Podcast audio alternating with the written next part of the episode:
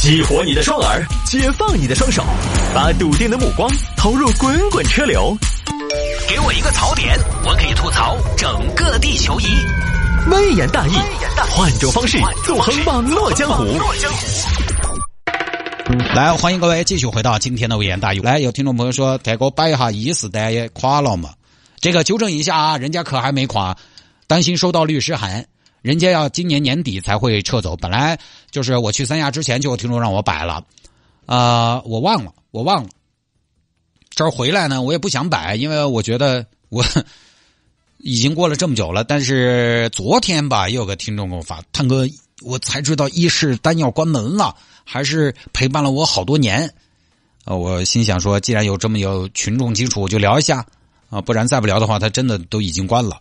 就是人家伊势丹呢，它是个日本品牌，它在日本本土呢还有店。伊势丹呢是在前段时间传出成都店在今年年底关店的消息，一时也是引发了成都人民的关注。我个人呢也挺感慨的，因为成都伊势丹是二零零七年开业的，我是二零零五年在电台实习，二零零六年到电台正式的参加工作，而且就这么说吧，我是看着伊势丹长大的。因为当年我们电台在哪儿？红星路二段，刚好就是春熙商圈附近。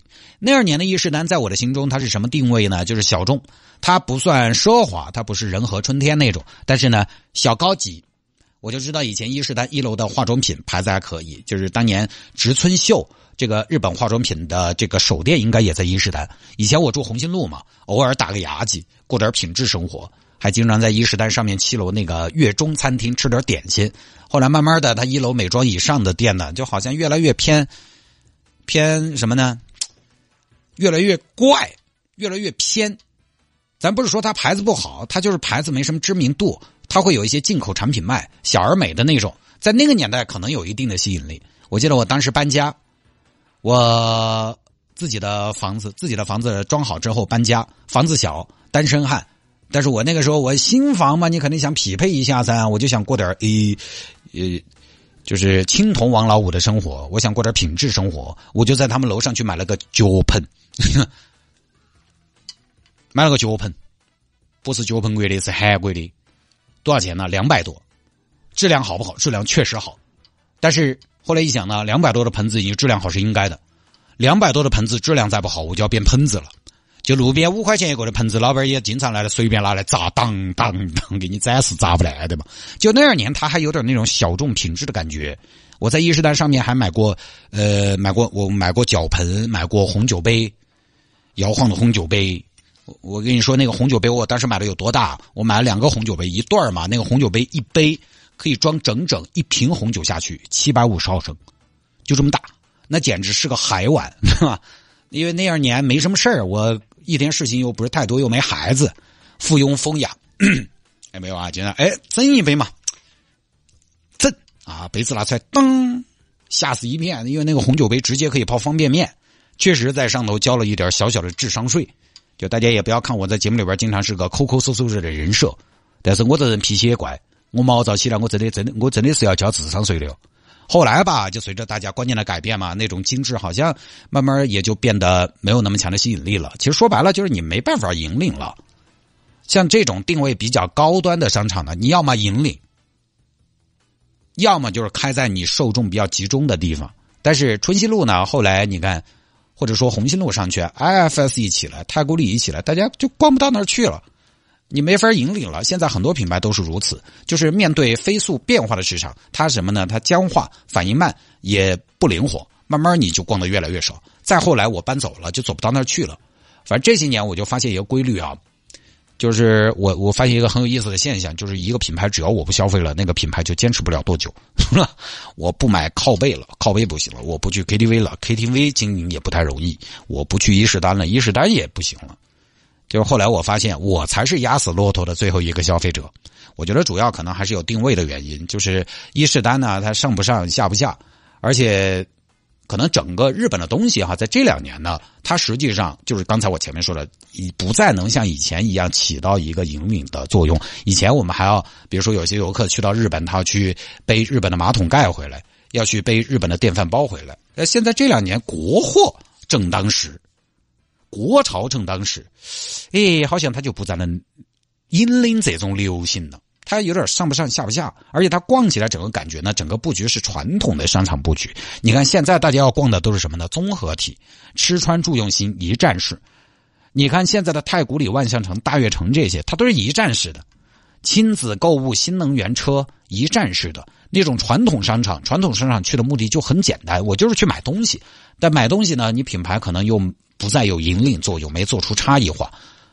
啊，确实就走不到那儿去。你包括印印九九下面的伊势丹超市，那个超市我跟你说，那个超市腿长一点的人，二十步可能也就走完了。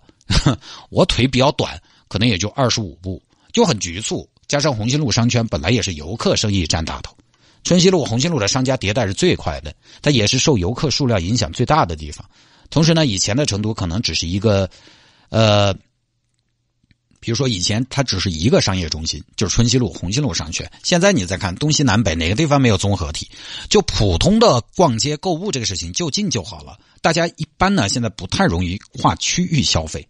东门东门的他不得去大悦城，北门的他不会跑到南门的凯丹，南门呢也不会去北城天街。市中心目前不可替代的也就是太古里和 IFS。你但凡不是要去买重奢，本地居民其实走不到那儿去，所以呢，不做了也正常。这两年就是我们明显感觉到，就是我们在不停的面对变化，不停的在跟一些传统的东西来进行告别。啊，真的是这样。这儿网友说，IFS 下面的大时代也要告别了，就那个吃饭的地方，也是 IFS 很多白领。或者金陵也好，他们 平常有的时候解决午饭的地方，或者柜姐也好，经常解决午饭就在那个地方。我在下边吃过几次，我觉得还不错，啊，可选的面也挺多的，呃，结果也要关了。那个网友说正准备去吃一顿，跟大时代做个告别，结果这伊势丹又要告别了，明天你也不知道哪个又要告别了。大时代告别去消费最后一把，伊势丹告别去消费最后一把，没完没了。你就感觉这些年光是告别就告别了好几千块钱了，就节哀节哀，一点心意一点心意啊。光在随礼，其实正常的就不多说了，因为这两年呢确实就变化，整个变化很大。我今天在五点到六点的城市大玩家的节目当中也跟大家说了嘛，就是说，呃，音乐。音乐电台这个事儿其实也有很大的变化。音乐电台大家可能以前喜欢的是娓娓道来的那种，呃，文艺青年的元素相对比较重的，呃，这样的感觉的主持人，啊，声音一定要好听。后来呢，大家喜欢什么呢？呃，大家好像喜欢流行的，呃，然后比如说港台的东西会相对多一点，啊，你就是相对比较快餐一点。再后来呢，现在大家都不喜欢主持人说话了。我刚才说了吗？刚才说了。这个现在很多音乐电台，它都不需要主持人手工来排歌，它是怎么样呢？它是利用大数据选大家最喜欢的，然后用系统根据大数据的指标来排，因为这样呢取的是大多数，它是不出错了。但是呢，其实忽略了音乐电台主持人在其中所能体现出的个性的东西。那慢慢的，你这么一套逻辑下来之后，就会有一个问题。实际上，主持人也就变得不再像以前那么的重要了。所以，我们现在了解的其他的一些比较激进的音乐电台，他们在做一个什么变化呢？就是不要主持人，就只放歌。你想想，这个变化还是很大。所以，各行各业都在变化，日新月异的时代，你要是不与时俱进，真的可能会熬不过去。对吧？今天说到伊势丹这个老牌百货店关门，我我就从宏观层面 啰嗦几句啊。就现在这个年代，我发现消费市场确实有很多变化，有很多变化是话语权的变化。我们接着说这个伊势丹关门，我想到的就是最近这两年呢，你看到各种各样的 品牌啊，要么是变得落寞，要么呢是呃，好像就在我们的生活当中慢慢的就消失了，要么它就是有了非常大的一个变化，迎来送往的。就是日新月异的时代呢，你要是不与时俱进，真的可能会熬不过去。我就啰嗦几句啊，因为，呃，就是可能这一两年感受也相对比较多啊。就是我觉得消费市场的很多变化，其实很多时候它也是话语权的一个变化。呃，现在一些老牌的劲旅、一些老品牌，虽然他们在市场上表现也很好，但是你看得出来，它跟以前的市场地位不一样了。我们就举个例子，日系车就是这样的嘛，对吧？它还是卖的很好，因为它整个的受众还是有那么多，但是呢。它整个的势头就没有以前，或者说它的市场地位，在老百姓心中的这种讨论度、热度不再像从前那样了。你就是真的在消费的各个领域，其实都在发生着看得见或者看不见的变化。我就说我这次去三亚，我觉得变化都很大。我上一次去三亚亚龙湾，应该是二零一二年的事情，就算起来也有十年没去了。十年之后再去，因为一个地方你很长时间没去，你就会能。呃，很直观的感受到它的变化。一个地方呢，你天天待，你觉得它变化不大，因为你看着它长起来的，对吧？但一个地方，如果你隔个几年没去，再一去呢，你觉得变化很大。我今年比如说去亚龙湾的丽思，然后去了一趟海棠湾的君悦。亚龙湾的丽思是什么？当年是什么 level？亚龙湾的丽思在十年前，我上次去亚龙湾的时候，它基本算是三亚的顶级。我二零一二年去三亚，但也住的亚龙湾，但那个时候呢，住不起丽思。我去逛了一圈我觉得哇，这个酒店这个气场真的好强啊！这十年后再去啊，其实酒店有点旧了，当然维护的也还行，气势呢也还在，因为它那个风格就是那样中式风格。但是你住进去，你看游客的年龄哈，你看一下，你发现游客整体的年龄层偏大，老外很多，中老年很多，就整个酒店有点那种什么感觉呢？Old money 那种感觉。然后你再去海棠湾看看呢？海棠湾现在的酒店，爱迪逊呐、加佩乐呀、亚特兰蒂斯啊，就是年轻人多。一到海棠湾，网红小姐姐多，穿的都不一样。我跟你说，当然我们当时订酒店专门避开了网红多的酒店，也不是说网红小姐姐不好，就我要自己去呢，我就选网红小姐姐多的酒店。但是我带着孩子嘛，孩子天天看着各种网红小姐姐在那摆造型，我们也觉得是不是呃这个培养的早了一些。就是住客方面，你就有一个非常明显的区别。整个海棠湾它的活力和丰富程度，其实比亚龙湾更高一些。亚龙湾呢，就有点像一成都以前哪儿呢？有点像桐梓林那种感觉，你懂的啊。海棠湾呢，现在就就是好像更像太古里更集中，就这也是变化。年轻人在哪儿，好像活力就在哪儿，因为年轻人呢，他也更愿意分享，表达欲也更强，这就是变化。所以你看，酒店价格上，亚龙湾是肉眼可见的，它没怎么太大变。没怎么太大变，但是海棠湾，哎呦，现在各种各样的那个标价还是很吓人的。它倒是亚龙湾也没什么太大变化，但是呢，因为海棠湾越来越贵，所以显得它呢好像有点掉队。亚龙湾现在价格还能挺起的，基本上三家瑞吉、丽思、百悦，其他的现在反倒是比较平价。哎，有些酒店还是性价比之选。它也是变化。再比如说燃油车和电动车，我最喜欢说这个了。燃油车和电动车之争，这两年的老话题。我最近也在想这个事儿，琢磨这个事儿。在一些汽车论坛，燃油车和电动车的争论常常火药味十足。这要是线下的话呢，我估计各自的拥趸就要兵戎相见了。我最近就在想这个事儿，为什么火药味那么大？其实燃油车和电动车技术之争只是表面。我个人的观点会认为，深层次这里面其实包含了话语权的争夺的问题。道理很简单，燃油车好坏的评价体系是谁定的？其实是豪华品牌定的。在燃油车领域，至少中国市场上有非常明显的一个什么分别？档次的区分。它保时捷就是比 BBA 档次高，BBA 呢，好像在人民群众心中，它又比一般的大众、丰田、本田呢，可能要稍微好一些。它就是有这个档次的区分。但是现在电动车其实就打乱了这个档次上的区别。那么问题来了，为什么有比较极端的电动车的拥趸和极端的燃油车的支持者？为什么大家容易走极端？你想，花了大价钱买了燃油车的，他是有档次上的优越感的。但是现在你电动车来不来就说碾压燃油车，那我花钱买的这种档次感就没有了。你相当于给我强行降级了。所以一个很有有趣的现象是什么呢？坚持认为燃油车好的很多都是有非常好的燃油车的。比如说大新，他就旗帜鲜明的不喜欢电动车。你想也是，人一百多万买的玛莎，五十多万买的 A 四五，地表最强二点零 T，地表最强二点零 T，那边一个造车新势力，咚，三秒都，只卖三十万。换成是你，你也不干了，因为买的时候它的档次在那摆到的。哎，花大价钱买燃油车的用户，本来他就考虑了，我在买这台车支付那么多钱的时候，我这个档次因素是考虑进去的。现在电动车一出来。就把人家花钱买的档次拉下来，那好像是我我我也不干，我花钱买的档次你一下给我瓦解了。从人性的角度来说，肯定觉得凭什么？你掀桌子不玩了，那不行，我还得为这个评价体系来争取。然后另一边呢，为什么有非常多的电动车的用户坚持认为燃油车是淘汰产品，电动车对燃油车形成碾压之势？